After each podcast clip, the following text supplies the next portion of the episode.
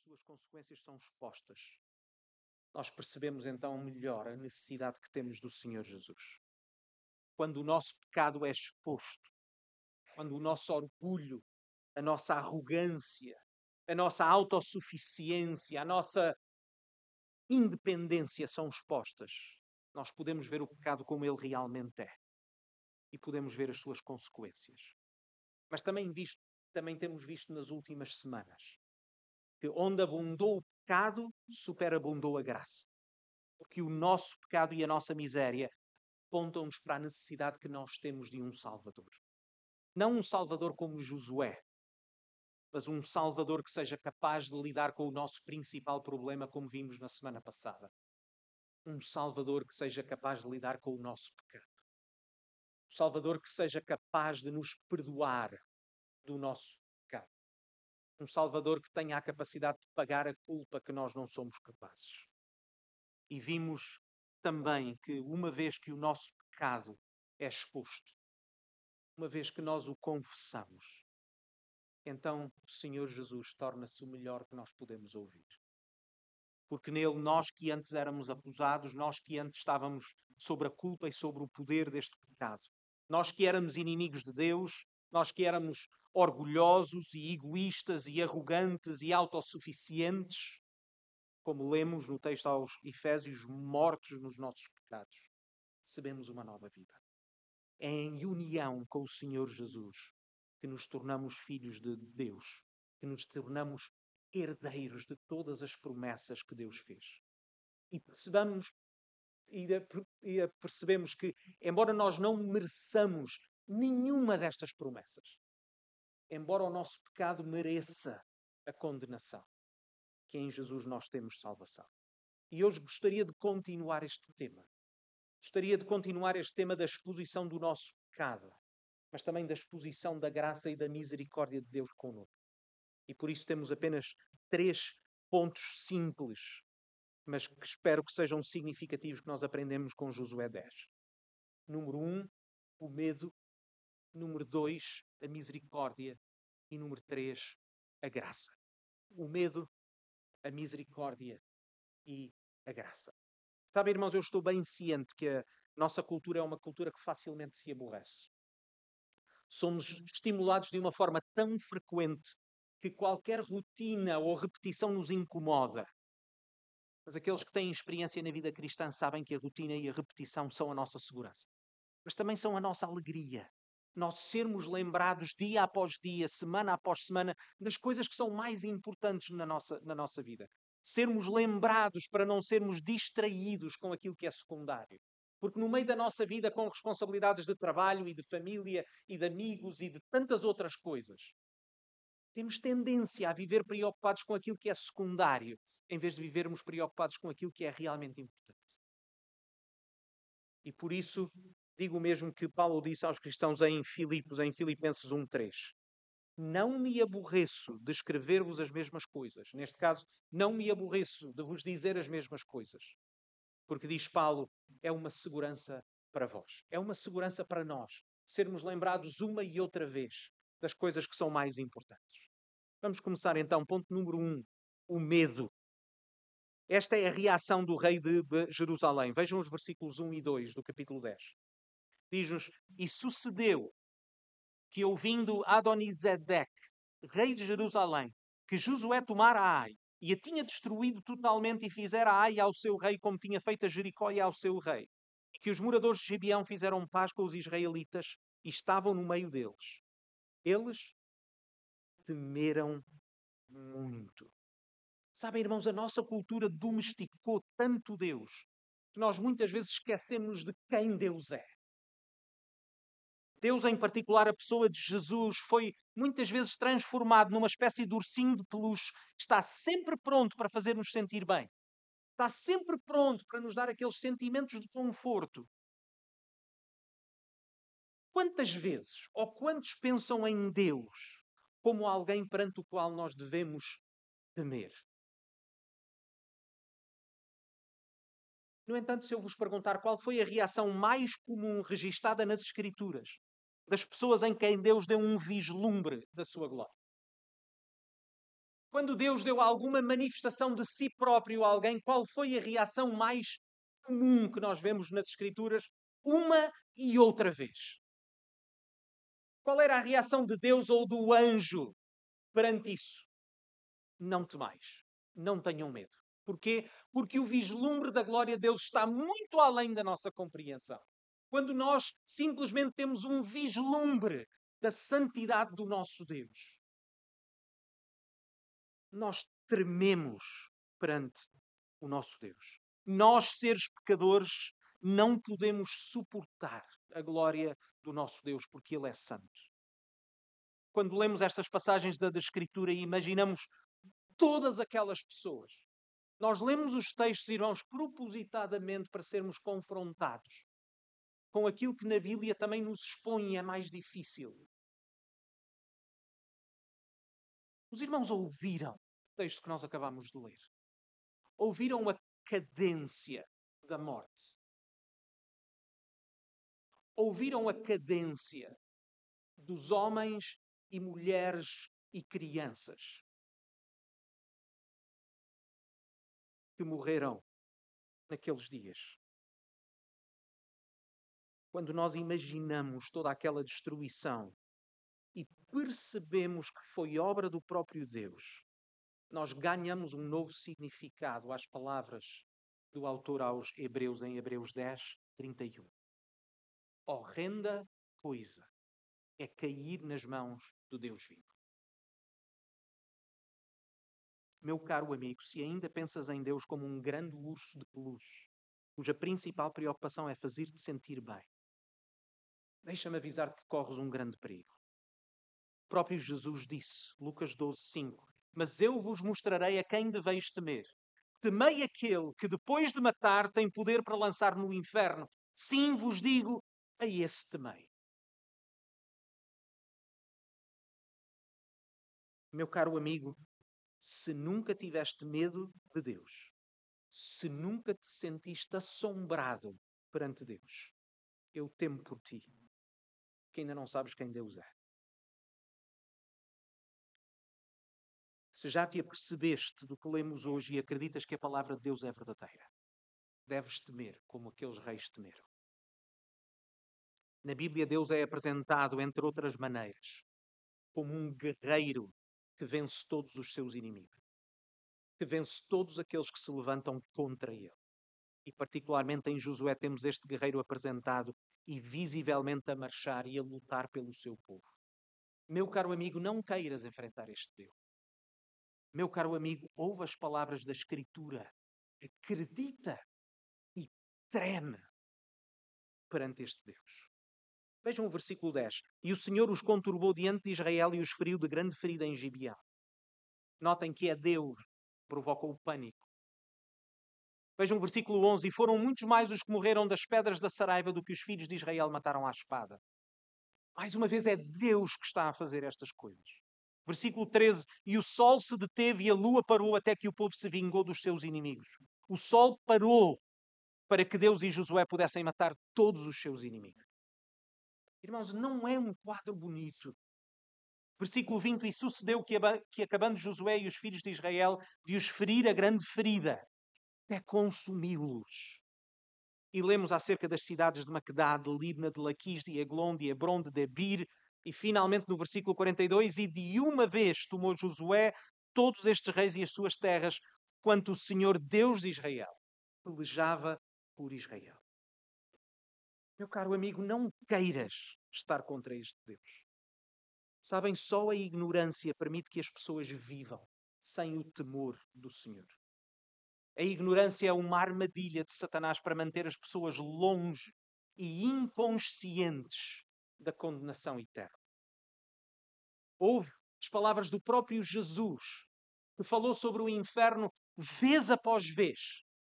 Mas, por exemplo, em Mateus 13, 41 e 42, mandará o Filho do Homem ele a falar sobre si próprio, os seus anjos, e eles escolherão do seu reino tudo o que causa escândalo e os que cometem iniquidade, e lançá-los-ão na fornalha de fogo, e ali haverá pranto e ranger de dentes. Jesus falou vezes sem conta sobre o inferno. Jesus falou vezes sem conta sobre as consequências do nosso pecado. Mas notem, Jesus não falou nestas coisas para nós morrermos condenados, mas para nos levar ao arrependimento. É por isso que nas Escrituras o medo é visto como uma coisa boa. O temor é visto como uma coisa boa. Provérbios 1, 7. O temor do Senhor é o princípio da ciência. Os loucos desprezam a sabedoria e a instrução. Ou Provérbios 9, 10. O temor do Senhor é o princípio da sabedoria e a ciência do santo, a prudência. Irmãos, é por isso que mais uma vez estamos a começar este sermão com temor. Ele é o início do conhecimento e da sabedoria. O medo é a reação correta de uma pessoa pecadora diante de um Deus santo. Irmãos, nós precisamos ser confrontados com quem somos. Nós precisamos ser confrontados com o nosso próprio pecado. Irmãos, nós não precisamos ser confrontados com o pecado dos outros. Nós precisamos, em primeiro lugar, de ser confrontados com o nosso próprio pecado. Irmãos, nós precisamos ser confrontados com o estado do nosso coração. É por isso que as Escrituras nos chamam uma e outra vez a examinarmos a nós próprios. Notem isto: Deus é um Deus bom e um Deus justo. A sua ira contra todo o mal. Deus é um Deus justo, não é um Deus caprichoso. Deus não se ira contra aquilo que é bom, porque Deus é bom. Deus guerreia, mas ele luta pelos seus como lutou pelo seu povo. Ele luta contra o mal. Os evangelhos apresentam-nos o Senhor Jesus como este guerreiro que veio para destruir o reino do mal, como o profeta Isaías, por exemplo, tinha profetizado em Isaías 9:2.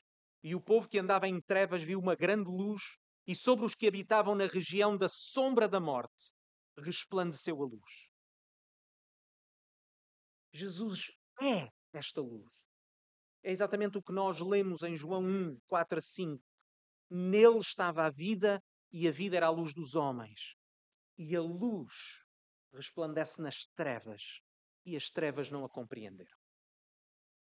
Sabem, é isto que Jesus faz. Jesus traz luz, em primeiro lugar, traz luz aos nossos corações.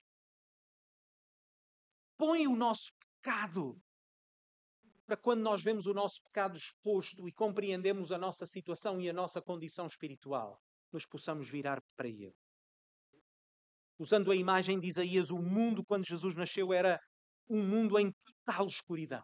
Imagina isto, imagina todos os povos e nações sem o conhecimento do Deus verdadeiro, em que o mal reinava e Satanás mantinha as nações cativas sob o seu poder.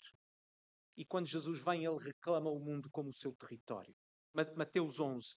E Jesus respondendo disse-lhes: Ide e anunciai a João as coisas que ouvis e vedes, os cegos veem, os coxos andam, os leprosos são limpos, os surdos ouvem, os mortos são ressuscitados e aos pobres é anunciado o Evangelho.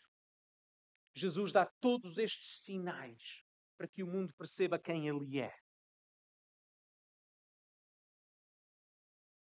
Meu irmão, meu amigo, já alguma vez tiveste um vislumbre da glória de Deus? Já alguma vez foste confrontado com o teu pecado? Já alguma vez, ciente da tua condenação perante Deus, dobraste os joelhos em confissão? Se nunca o fizeste, precisas de fazer isso hoje mesmo. Reconhece que existe um só Deus que criou todas as coisas que lhe deves todas as coisas. Confessa que tens vivido em rebelião contra, contra Ele, sem querer saber dele. Confessa o teu pecado. Acredita que este Deus enviou o seu próprio Filho para morrer pelos teus pecados, para que esse medo se transforme em alegria. Também tu deves temer e tremer diante da sua presença, da sua santidade, da sua glória, Mas também precisas de saber que Deus é bom, que a sua ira é contra o mal, que Deus resolveu o nosso principal problema, porque Ele enviou o seu Filho. Que Ele é justo, mas Ele é bom. Ponto número dois: misericórdia. Sabem que depois de tudo o que nós temos visto nos capítulos anteriores, depois de termos visto o que Deus tinha feito pelo povo, depois de termos visto o que Deus tinha ensinado ao povo. Chegamos ao capítulo 9 e vemos Josué e o povo a pecar. O que é que esperaríamos? O que é que esperaríamos que Deus fizesse? Quando depois de mais uma vez os livrar, depois de mais uma vez ter sido misericordioso e gracioso com eles, o primeiro passo é a desobediência. Tornou-se comum, em alguns círculos populares, ver Deus como um Deus zangado, pronto para castigar algum momento. Mas sabem o que nós vemos nas Escrituras é o contrário. Lembrem-se, os povos da terra tiveram 400 anos para se arrepender. O povo de Israel, depois de ter desobedecido a Deus, continua a receber da sua misericórdia. O que é a misericórdia? A misericórdia, de uma forma simples, é Deus não nos dar aquilo que nós merecemos. Josué e Israel não recebiam o que eles mereciam. Se Deus aplicasse a sua lei, eles teriam sido esmagados também. Depois de terem feito uma aliança que não deveriam ter feito, Deus não abandona o seu povo. E estas são as boas notícias que nós recebemos. Lembra-te disto, meu caro irmão. Se já te arrependeste e se já colocaste a tua fé no Senhor Jesus, se tens procurado viver uma vida de obediência e tens procurado viver uma vida de devoção. Se já fazes parte do povo de Deus, se já confessaste os teus pecados, quero dizer que Deus está contigo, mesmo no meio do teu pecado. De que Ele é misericordioso, que mesmo nas tuas lutas Ele não te abandona. Salmo 35. Porque a sua ira dura um só momento, mas no seu favor está a vida. O choro pode durar uma noite, mas a alegria vem pela manhã. Por isso, deixa-me dizer-te mais uma vez: se verdadeiramente és filho de Deus, no teu pecado, não fiques só. Vai ter com o Pai, vai ter com Deus e confessa. Procura-o. Aproxima-te dele. Como ouvimos na semana passada em Hebreus 4,16, cheguemos, pois, com confiança ao trono da graça para que possamos alcançar misericórdia e achar graça, a fim de sermos ajudados em tempo oportuno. Notem mais uma vez: o medo não é o fim. O medo deve ser o meio que nos leva aos pés de Jesus. O reconhecimento de quem nós somos e do que nós merecíamos não é um fim em si mesmo é para nos levar à confissão. É para nos levar aos pés de Jesus. Tal como Deus lutou contra os inimigos de Israel, Ele luta por nós. Ele luta para que nós possamos vencer a tentação, mas se pecares, vai ter com Ele, porque Ele é misericordioso. Se és seu filho, deixa-me dizer-te de uma forma muito direta, Ele vai disciplinar-te mas vai disciplinar-te por amor e para o teu bem, não para a tua condenação ou para a tua destruição. Se és seu filho, não precisas de viver com medo, porque Deus é misericordioso. Número 3, a graça de Deus. A misericórdia e a graça relacionam-se como duas faces da mesma moeda. Mais uma vez, misericórdia é quando Deus não nos paga da forma como nós merecemos, a graça é Deus dar-nos o que nós não merecemos. Ou seja, exatamente o oposto do que nós merecíamos. E vemos neste capítulo a graça de Deus manifestada de pelo menos duas formas. Em primeiro lugar, aquilo que nós chamamos de uma graça comum, que é a graça que Deus estende a todos os que estão vivos. Biblicamente, Mateus 5,45, nas palavras do próprio Jesus, quando ele diz para que sejais filhos do Pai que está nos céus, porque ele faz que o seu sol se levante sobre maus e bons e a chuva deixa sobre justos e injustos. Isto é graça comum. Neste capítulo ainda particular, os gibionitas, que não fazem parte do povo de, de, de Deus, são abençoados por causa do seu povo. Esta não é a primeira vez que Deus abençoa alguém através do seu povo. Lembremos-nos, por exemplo, embora existam muitos exemplos de Josué. Lembram-se de, de, Josué na, na casa do egípcio Putifar, para o qual ele foi vendido enquanto escravo? E lemos em Gênesis 39, 5. E aconteceu que, desde que o puseram, ou seja, desde que puseram Josué sobre a sua casa e sobre tudo o que tinha, o Senhor abençoou a casa do egípcio por amor de Josué.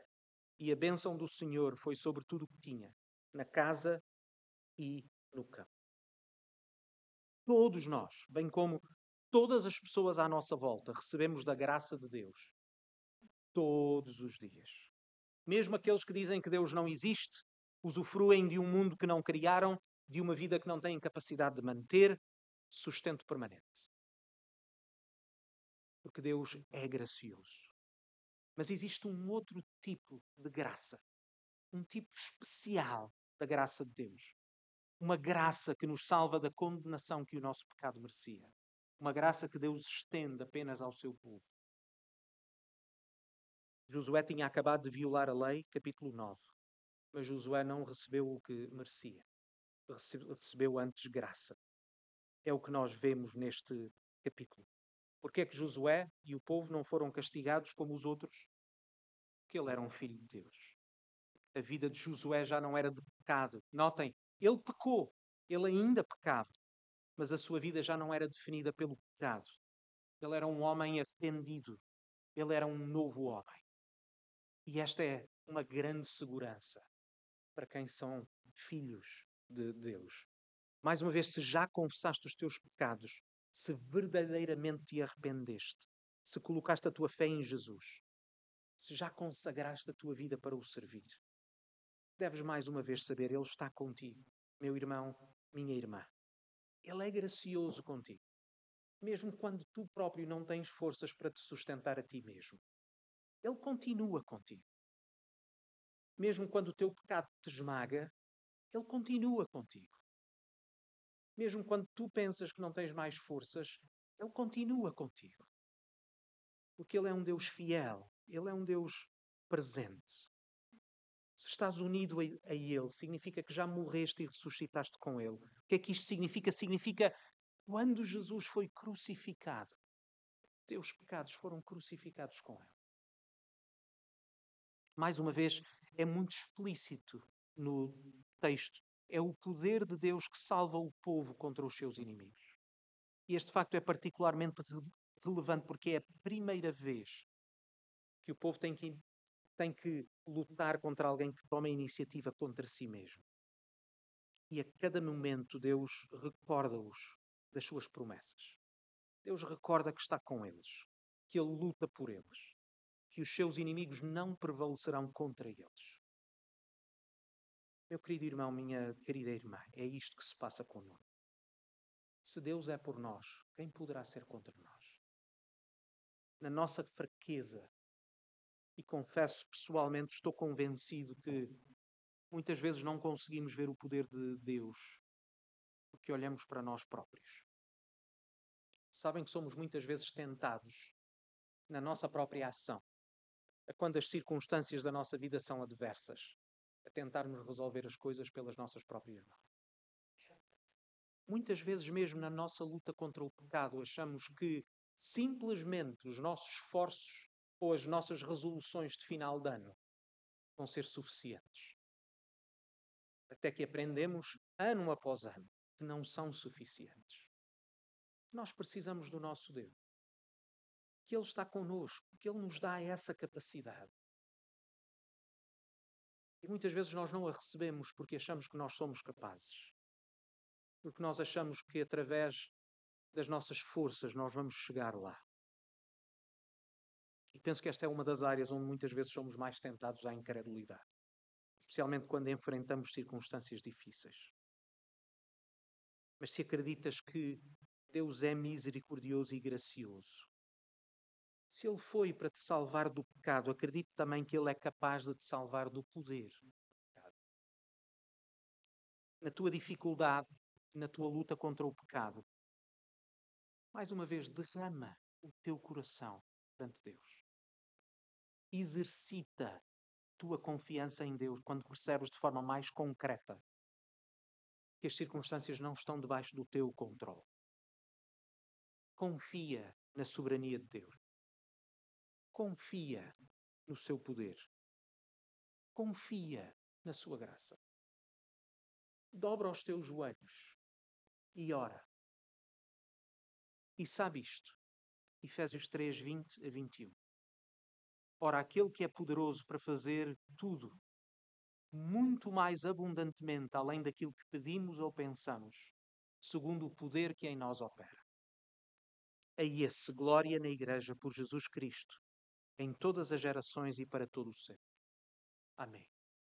Que o nosso Deus nos dê esta capacidade, agora que entramos num novo ano, de ter esta capacidade de discernirmos os nossos pecados de sermos realistas quanto àquilo que nós somos, de sermos confrontados com a palavra de Deus que é como uma espada de dois gumes que penetra no, no, no íntimo, no mais íntimo do nosso ser e que mostra exatamente aquilo que nós somos.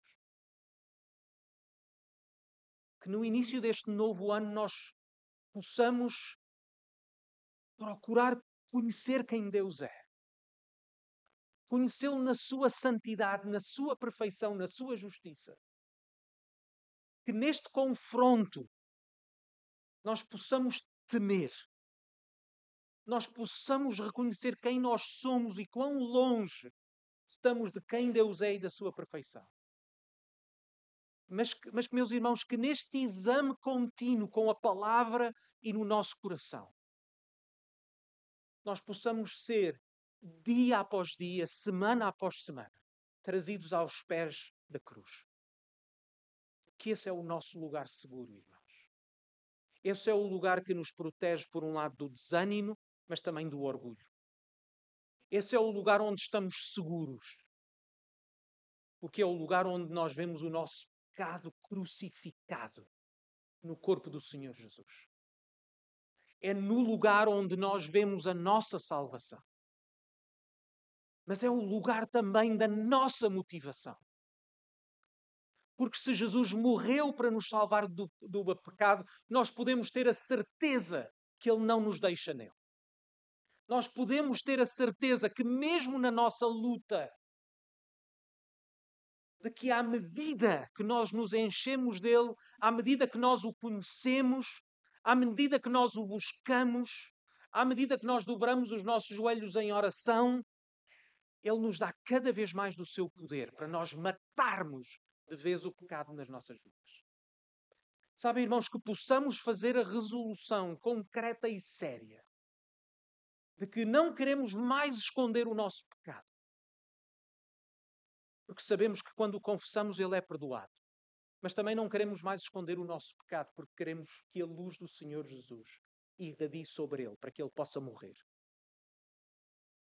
e que aí nós sintamos e vivamos esta vitória que nós temos no Senhor Jesus, que morreu por nós, que morreu pela culpa do nosso pecado, mas morreu também para nos livrar do poder do nosso, do nosso pecado. Irmãos, e que juntos nos possamos ajudar uns aos outros. Não num estilo farisaico para ver quem é melhor do que o outro, mas porque desejamos santidade, que desejamos crescer juntos Queremos ser como o Senhor Jesus. Vamos orar.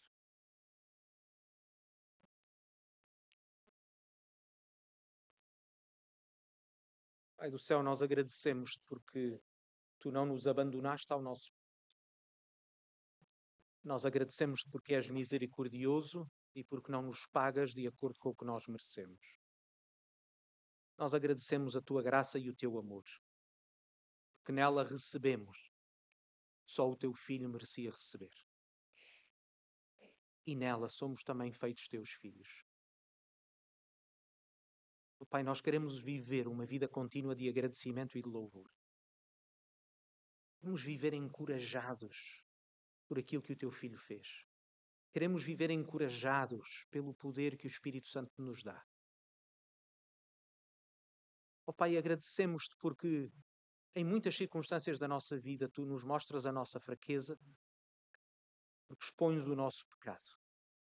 Mas pedimos também, ó Pai, que na tua graça coloques também sempre perante nós a pessoa do teu Filho Jesus, a sua cruz, onde o nosso pecado foi perdoado. E que nos lembres também, ó Pai, que tu nos dás o poder através do Espírito Santo para não vivermos mais naquilo que nos aprisionava, para vivermos para ti e conhecermos esta paz que excede todo o entendimento. Uma paz que não é deste mundo, mas é uma paz que tu nos ofereces. É nela que nós queremos viver. No nome do Senhor Jesus pedimos estas coisas. Amém.